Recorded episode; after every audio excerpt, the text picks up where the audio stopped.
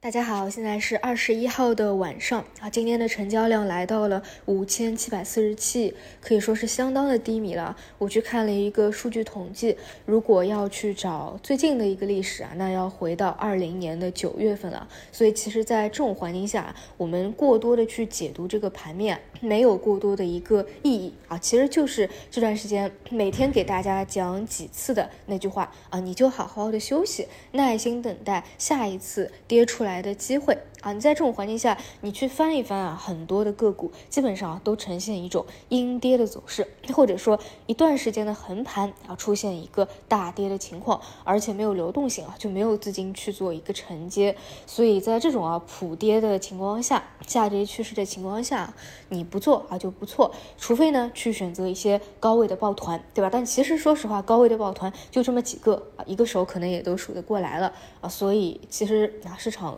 好的一个。机会啊，当下确实是比较少的，所以啊，大家还是以保护好自己的本金啊，防守为主。除非呢，你是看得更加远一点，去做长线投资的啊，那还是那句话，如果真的是看长线啊，以一年为期的话啊，这个位置相对就是一个大盘的底部啊。但是你说如果是看一个季度的话，就是现在真的是看不到一个反转的可能性啊。我们一定是要去等待第一波感染的峰值结束以后。你再去考虑其他的啊，要一步一步来。因此啊，在我们的市场啊真正出现反转行情之前啊，对于大盘波段性的一个上涨，你只能把它理解为是一个超跌反弹。然后我们再来看板块啊，其实，在当下极致缩量的环境中啊，你去讲板块的意义都不是很大了，基本上就三种选择嘛。第一种就是抱团那些极致的高标啊，其实也就这么几个标的啊，要么呢就是好好的休息啊。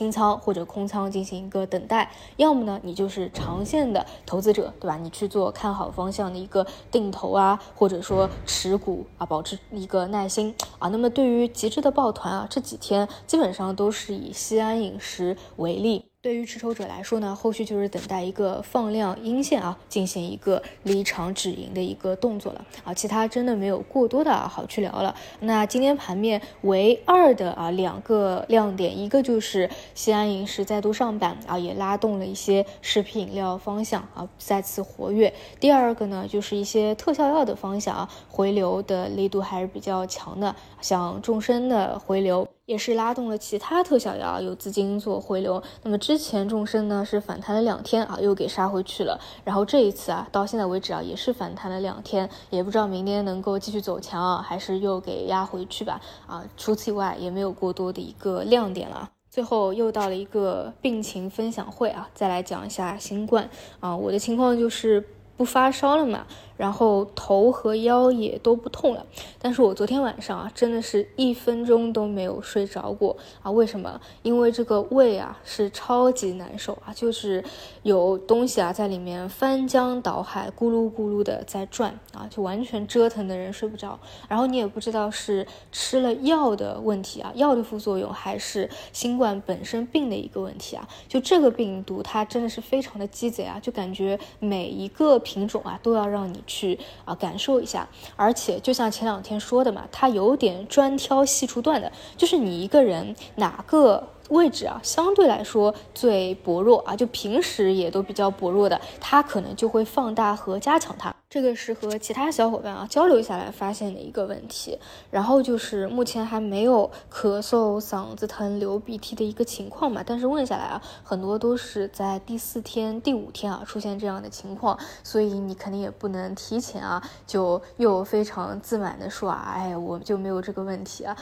这个新冠专治各种不服啊，所以也不知道过两天啊会不会有这样的一个情况啊，但如果真的变成宝娟了的话，也不知道能不能。能够再给大家做这个节目了，希望我没有这一个环节。然后我有几个朋友啊说他已经是转阴了啊，但是还在持续的咳嗽，哎，不知道是怎么回事儿啊。然后，然后我一个新加坡的朋友啊，他当时在新加坡得了一个非常毒的一个病毒啊，他是在转阴以后又咳了差不多一周啊，快两周的一个时间。反正他说就是这是一个比较典型的打引号的一个啊后遗症啊，就是。是可能是会比较常见的啊。所以大家如果转阴了还在咳嗽啊，也不要过于的恐慌，可能这个病毒它就是这样的啊。然后多要不吃点药，要不就是自己忍一忍啊，多喝点热水吧，也没有别的办法了。另外呢，就是提醒大家一下啊，今天有跟亲戚讲话的时候啊，说他们有买了头孢啊这种，但是其实就不要去买那种青霉素啊、头孢菌素啊这种抗菌素啊，因为它们是抗细菌的药物，对于抗病毒啊是没有什么效果的啊，你反而吃了没什么用的药啊，说不定还对身体啊产生什么副作用啊，这点一定要去注意啊，好吧？以上就是今天再给大家做的一些分享，之后有什么情况再给大家分享吧。那我们就明天再见。